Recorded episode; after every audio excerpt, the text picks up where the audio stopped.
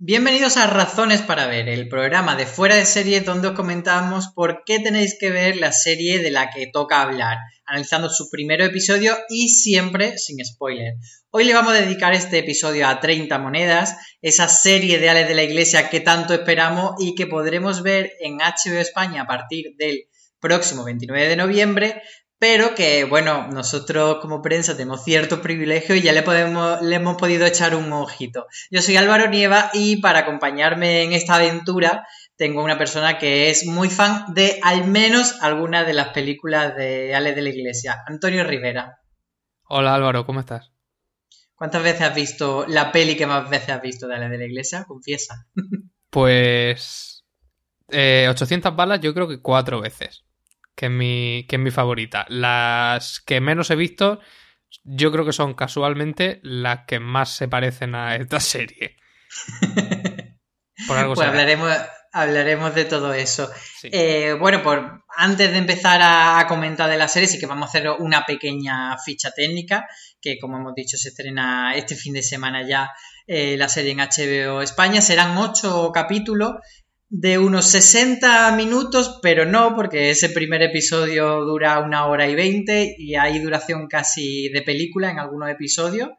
Y detrás de las cámaras eh, está Alex de la Iglesia como creador, guionista y director, y además le acompaña en la tarea de, guion Jorge eh, Garrico Echeguerría, que es guionista, pues uno de los grandes colaboradores de, de, la Iglesia, que ha trabajado pues eh, en diferentes pelis como Los Crímenes de Oxford, como La Bruja de Zugarramurdi o en otras producciones como Zelda 211. Entonces, ese, ese gran equipo que forman eh, vuelve a estar aquí unido y delante de la cámara tendremos a gente como Eduard Fernández, como Miguel Ángel Silvestre o Megan Montaner, que son, digamos, el trío protagonista, pero también habrá otros personajes interpretados por Macarena Gómez, Manolo Solo o Pepón Nieto, que, bueno, que hace un papel de aquí de sargento en la bruja de Zugarramurdi Antonio. Le vimos también como, como fuerza del orden, ¿no? Sí, hace un, hace un papel bastante parecido. De hecho, yo diría que cambia el, el acento y poco más. Y, pasa más, ¿eh? Hay algún, hay algún personaje de la serie que yo creo que a, más de uno le va a recordar a otros, a otros caracteres de películas de, de Ale de la Iglesia. Pues Antonio, si te parece, empieza contándonos un poco de qué va este 30 monedas. Y bueno, y yo creo que hay que empezar por decir, ¿qué son esas 30 monedas? Pues sí, las 30 monedas del título hacen, hacen referencia pues a las, a las famosas 30 monedas de plata con las que se pagó a, Judas por entregar a, Jesucristo para que fuera para que fuera crucificado. Y en, la serie nos presentan, por el momento no, no, sabemos mucho más, pero nos presentan una organización que parece querer reunir esas 30 monedas para algo y que, y que es muy poderosa, que tiene cierta vinculación con la iglesia y alguna conexión con, con ciertas artes místicas, podríamos decir. Una de esas 30 monedas la tiene guardada, pues casi sin saberlo, el, el cura Macarra al que encarna Eduard Fernández, que es un, un, un antiguo exorcista, que también es boxeador, que es ex convicto, es un, un personaje típico, típico de, de, de, de las películas de Alex de la Iglesia. Y que es el cura de, Pedraza de hace muy poco, creo que un, año más o menos, y en ese pueblo de Pedraza empiezan a, ocurrir cosas extrañas. Y, el, alcalde, que es el interpretado por Miguel Ángel Silvestre, y la veterinaria del pueblo, que es la, a la que interpreta Megan Montaner, se ven involucrados en el primero de esos sucesos y a partir de ahí mm, comienza una espiral de, de, lo extraño, lo grotesco, lo, lo que nos gusta de las, de las películas de este, de este autor. Sí, digamos que esa, esa presencia de, la moneda, no sabemos si maldita, pero bueno, que parece que sí que arrastra un poco cierta mala suerte, pues es lo que hace que, que a lo largo de los episodios vayan apareciendo ciertas tramas que tienen un punto ese, tienen ese punto de aventura semanal, aunque todo está conectado, pero sí que tienen por lo menos los primeros episodios, que son los que hemos podido ver, esa entidad de la historia de este episodio y un poco llevándonos a la fórmula clásica de, series como Expediente X, en la que cada episodio vamos a ver una historia concreta. Eh, como decimos, esto es simplemente la sinopsis, tranquilos, no estamos desvelando más de la cuenta. Y sin spoiler, vamos a hablar de la serie en este Razones para ver. Antonio, mm, cuéntame qué te ha parecido la serie, ¿cuál sería tu valoración? Pues yo creo que, no se puede dudar que en 30 monedas está todo lo reconocible de Alex de la Iglesia y de, y de Jorge Guerrica Echevarría, que es un, colaborador habitual y que también tiene mucho que ver en, en, eso que llamamos típico de las películas de Alex de la Iglesia. Están los, los cruces con lo místico lo paranormal, que en este caso tiene que ver con la religión, que siempre le sienta muy bien. Está, en, está ese estilo afectado que ha sacado a relucir más en algunas películas que en otras. Entonces, eh, yo creo que es un producto que sabe muy bien a qué público puede apelar, pero que a lo mejor a, otro tipo de espectadores le puede chocar un poco de entrada. Pero sin duda es un. Como producto para fans de Ale de la Iglesia, es, es inmejorable. Pues si te parece, vamos a ir desgranando un poco los aspectos principales de esta producción, que es la segunda serie de Ale de la Iglesia. Recordamos que antes de esta 30 moneda, bastante tiempo A hizo para la 2 aquel Plutón Verbenero, que era una especie de cruce de, pues de comedia de situación con una space opera, que bueno, a le salieron algunas cosas mejores que otras, pero sí que yo creo que en retrospectiva podemos valorar mucho eh, pues esa intención de innovar respecto a las series que se hacían en aquel momento, que básicamente eran pues las típicas dramedias de familia, con niños, con abuelos, y bueno, esto sí que era un poco distinto, aunque no sé yo cómo, cómo aguantaría el revisionado, la verdad. Pero bueno, nos quedamos con estas 30 monedas y sí que me gustaría, Antonio, que me comentase ¿Qué te parece a ti que, tiene en común con películas en concreto, con obras de, este dúo eh, creativo y qué es lo que ves? ¿De qué peli ves más eh, algo aquí en estas 30 monedas? Sí, pues yo creo que lo, esencial está en, la, en las brujas de Zugarramurdi, a lo mejor, porque es el, la vida del la vida del pueblo, que ahora luego entraremos un poco más en, en materia en eso, pero la, la vida en los pueblos pequeños, el retrato de las tradiciones españolas, muchas veces en, tono burlesco, el, ese, tiempo indeterminado que a veces no sabemos exactamente cuándo está ocurriendo la acción, la comedia, pero siempre manchada de, de, ríos y ríos de sangre, está en, está en muchas de sus películas. Pero yo creo que en Las Brujas de Zugarramurdi, sobre todo en, en ese en ese completamente desbocado tramo final que tiene esa película, eh, hay una pequeña semilla de lo que luego hemos visto y nos queda por ver con, con 30 monedas, más, más cercana al, al horror de monstruos, digamos. Yo estoy de acuerdo contigo en que esa sería la película que más tiene que ver con, con esta serie, pero creo que estoy, que tengo el deber de, de, tranquilizar a quienes no les gustó demasiado esa película,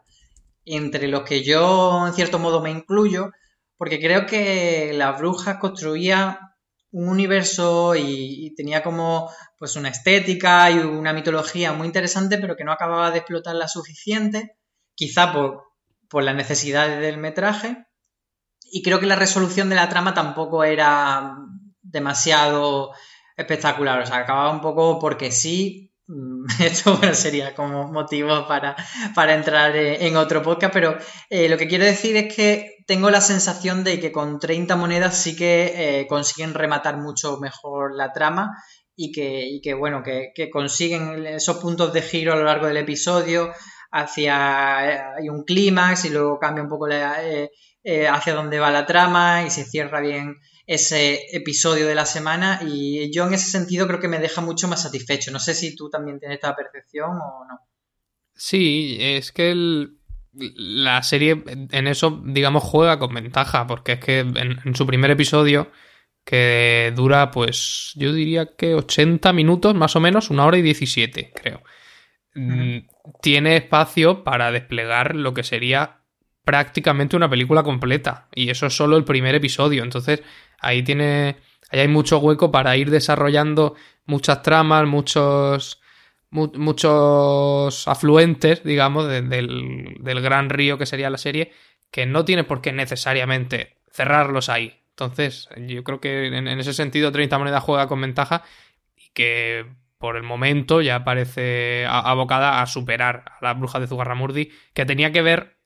en temática, pero a lo mejor no tanto en, en tono ni en estética, que sí que es, más cercana, por ejemplo, a, Balada Triste de Trompeta.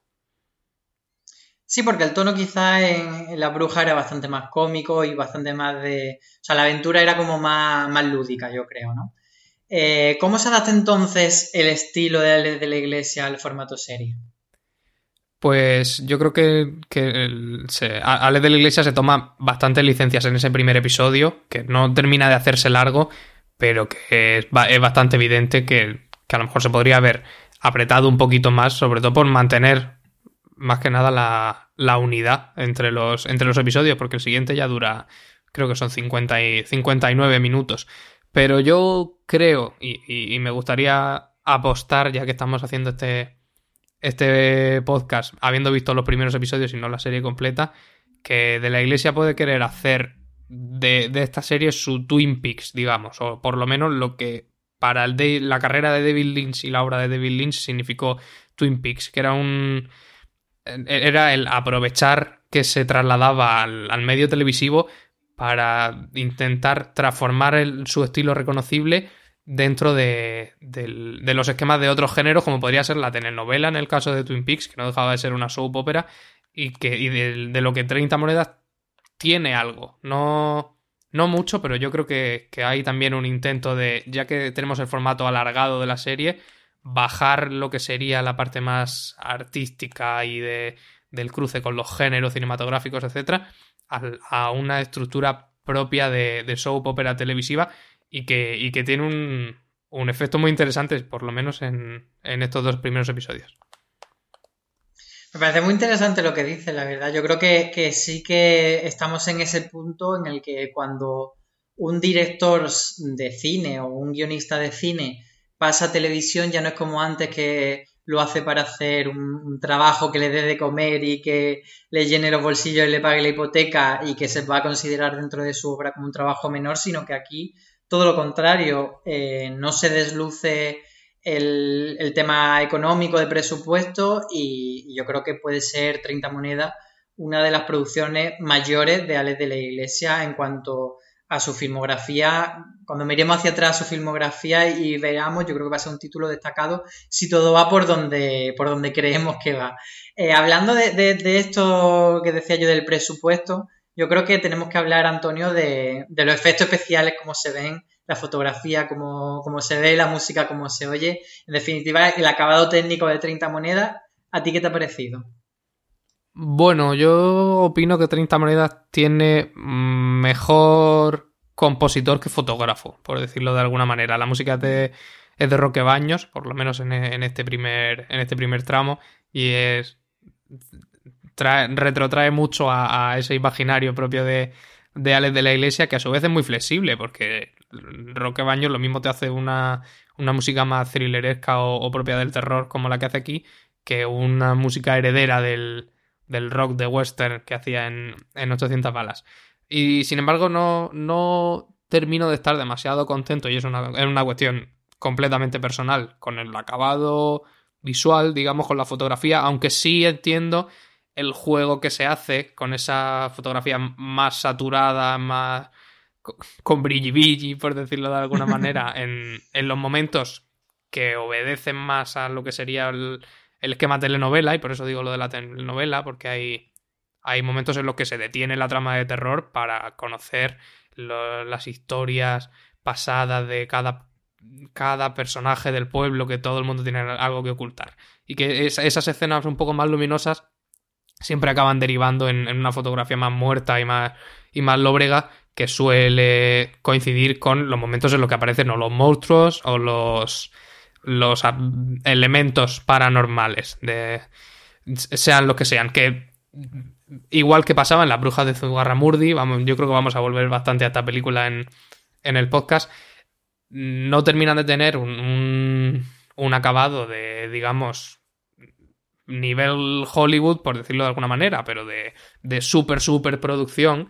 Pero sí que se nota en ello cierto amor, por lo menos por, por intentar recuperar los efectos prácticos y no recurrir tanto a los, a los digitales, por un por un cierto aspecto, a lo mejor un poco más quiche o más, o más camp de, lo que sería la película de terror más de, serie B. Sí, yo quería mencionar también, que has hablado muy bien, pero quería añadir por el tema de los efectos especiales con mucho cuidado de no hacer spoiler y no mencionar eh, cuál es el objeto del efecto especial en el primer episodio, en el segundo, etcétera. Eh, sí que creo que mm, en, el primer episodio, por ejemplo, hay un, momento en el campanario que creo que sí que canta un poco el croma, pero luego aparecen ciertos elementos de efectos especiales que a mí me sorprendieron gratamente y creo que si no son de producción Hollywood sí que se quedan en, en la gama alta de las series internacionales y yo creo que viendo la serie pensaba, bueno, es una serie que tiene una factura técnica que podría estar a la altura, eh, pues eso, de, las grandes series internacionales. Y me venía un poco a la cabeza también eh, eh, el territorio Lovecraft. porque yo creo que comparte bastante espíritu esta 30 monedas con, la serie esta de HBO, que además es muy reciente, la tenemos muy en la cabeza. y yo creo que cuando pasen unos días y la analicemos y veamos las dos, creo que sí que va a haber un poco esa sensación. Y lo dicho, eso, que los efectos especiales, eh, la gente que es muy, muy tiquismiqui, pues está tranquila, que, son bastante salvables, están bastante bien hechos, así que por ahí ninguna queja. Y luego tenemos eh, también en 30 monedas un abanico muy amplio de, actores, de intérpretes y de personajes, tanto principales como secundarios. Eh, Antonio, ¿a ti qué te parece eh, cómo, se conforma el mapa de, personaje en la serie. Pues de nuevo volvemos a tener muchos conocidos de la de lo que sería la, obra cinematográfica de, de Ale de la Iglesia. Hay un montón de, actores y actrices que nos, que nos suenan y yo los veo a todos bastante bien dentro de su papel. Creo que Eduard Fernández era la, la opción perfecta para, hacer este, este papel del de, cura ex convicto que, por cierto, boxea con un cigarro en la boca, que me, parece algo increíble y no se le cae. Y sin embargo, otros actores o otros intérpretes como Macarena Gómez, que sí que parece repetir un poco el papel de, de la bruja de Zugarramurdi, más o menos, o Miguel Ángel Silvestre, que a mi parecer no termina de estar dentro de, de ese personaje de alcalde un poco introvertido, con, con ciertas dificultades sociales que le ponen y que lo, lo acaba manifestando más, bien arqueando las piernas al andar que con, que con matices y, tics más sutiles que yo creo que, mejorarían mucho la, la, interpretación. Pero dentro de eso es un, es un reparto que cumple y tiene algo que a mí me suele molestar bastante y que aquí me ha dejado muy contento, que es actores que hablan un idioma extranjero y que no se nota que son actores españoles hablando otro idioma. Que es un. yo creo que es algo que cumple muy bien, porque la, serie, ya cuando la veáis, os daréis cuenta de que ocurre en Pedraza, pero sus brazos llegan mucho más lejos al extranjero. Y esa parte, esas partes rodadas en el extranjero sí que dan, dan muy bien el pego. Yo tengo que discrepar contigo con, con el tema de Miguel Ángel Silvestre. Sí que le veo en, en un registro y en un papel muy similar a, cuando Mario Casa hace de, tontito en las series de en las pelis de de la Iglesia, pero yo le veo convincente. Me sobra quizá el, tema de ponerle gafitas para hacerlo como más inocuo, más, me parece un poco cliché eh, lo de lo de ponerle las gafas, pero sí que le veo suficientemente adorable y entrañable en ese papel de,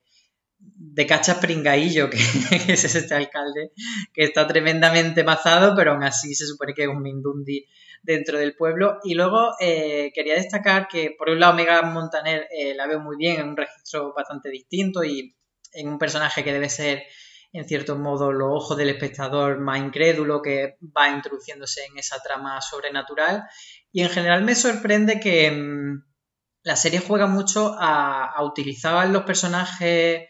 eh, a, todo ese mapa de personajes que conforman el pueblo de una manera en la que no hay un protagonista especialmente claro, sí que tenemos, digamos, ese trío protagonista de, Miguel Ángel, de Megan y de Eduard, pero no son eh, personajes que están en todas las escenas, no son personajes que están siempre presentes en la trama, sino que la trama va hacia uno, hacia otro, y nunca tienes ese, ese hartazgo por un personaje concreto, ni, ni, un personaje que tiene todo el peso en su mochila. Entonces me parece interesante cómo utiliza eso la serie. Y, bueno, por último, Antonio, quería preguntarte por, cómo se usa el terror en la serie, porque es un terror muy de aquí, un terror que tira por elementos que sea muy, muy nacional, no nacionalista en el, sentido que nos metamos en, un, en un jaleo al hablarlo, pero me refiero que es que son muy españoles, que no son eh, elementos que busque imitar a las películas de fuera. Entonces, ¿cómo has visto tú la idiosincrasia española reflejada en el terror y también en esa figura del pueblo del que hemos mencionado a lo largo del podcast? Sí, es que mm, yo creo que incluso desde la, desde la propia decisión de enmarcar el terror dentro de, esta, de esta burbuja de la cultura católica, ya hay algo de de español ahí, porque indudablemente nuestra cultura, eh, tanto para los creyentes como para los laicos, está muy influenciada por el, por el catolicismo, por la, por la culpa judio-cristiana, judio-cristiana y, todo esto. Dentro de ello, eh, Ale de la Iglesia siempre sabe inocular el, el, el desparpajo español, ¿no? En, en las, en las secciones de. En, los tramos más terroríficos de una serie que no todo el rato de terror, que, tiene bastantes, bastantes alivios cómicos. Y, y, sobre todo predominan en la trama el, el, pueblo muy pueblo, que también es algo propio de, propio de su cine y que aquí, en mi opinión, se va un poco de las manos, porque es un... cumple, cumple varios estereotipos del, de los pueblos muy profundos que luego, sin embargo, se abandonan rápidamente. Hay un momento en el que el en el que el, que es el señorito que vemos pasear por el por el pueblo con, con, un Mercedes entra a un bar y parece que los campesinos le saludan y le hablan de usted como si estuviéramos en los años 50 y, y esa figura del, del supuesto tonto del pueblo que, que, desde los primeros capítulos se promete que va, va, a jugar un papel muy importante también remite más quizá a, a esa Sevilla del, del siglo XIV o XV de la peste que a, que a la pedraza de la, de la actualidad. Entonces es, es un, una deslocalización temporal que, que, en las películas de, de la iglesia solemos tener mucho, que aquí tenemos otra vez y que, sí, como decía, siempre tiene que ver con el, enfrentar el pueblo más tradicional con la, con la cosmópolis, que sería más, más moderna. No se incluye a través de eso, por lo menos yo no lo he encontrado, el comentario social que sí que incluyen varias de sus películas, sobre todo de la década de los, de los 2000 y de los 2010, como Mi Gran Noche, que en, un principio parecía inocua o, no hablar de nada y que luego resultó tener un, un comentario sobre el paro y la crisis bastante interesante. Aquí, mm, por el momento, no se ha aprovechado demasiado esa, esa imagen tan atrasada que se da del, del pueblo para llevarlo a, terrenos más políticos.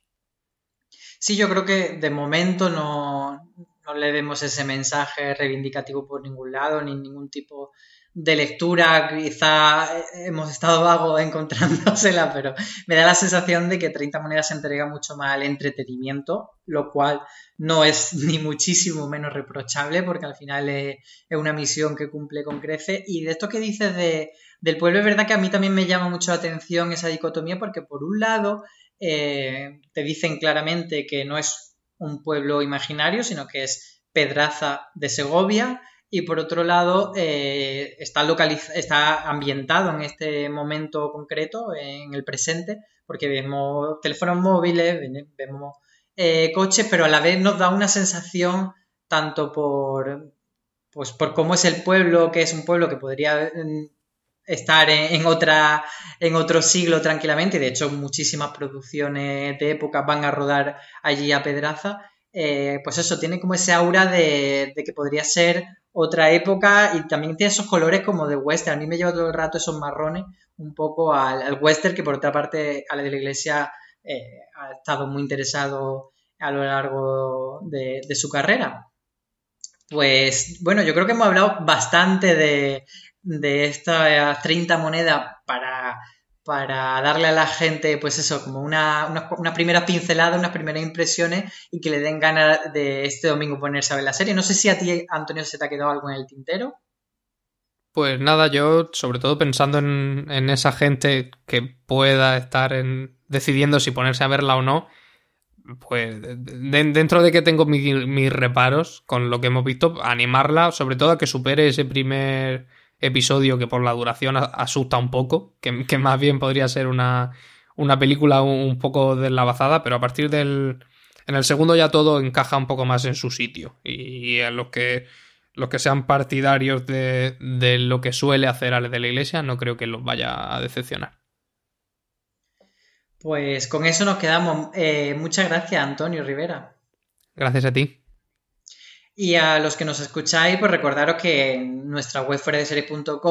publicaremos varios contenidos, por supuesto, de 30 monedas que nos está gustando mucho, entre ellos la crítica que tenemos pendiente de publicar, que estamos reservando para que estuviese ahí más cerquita del estreno.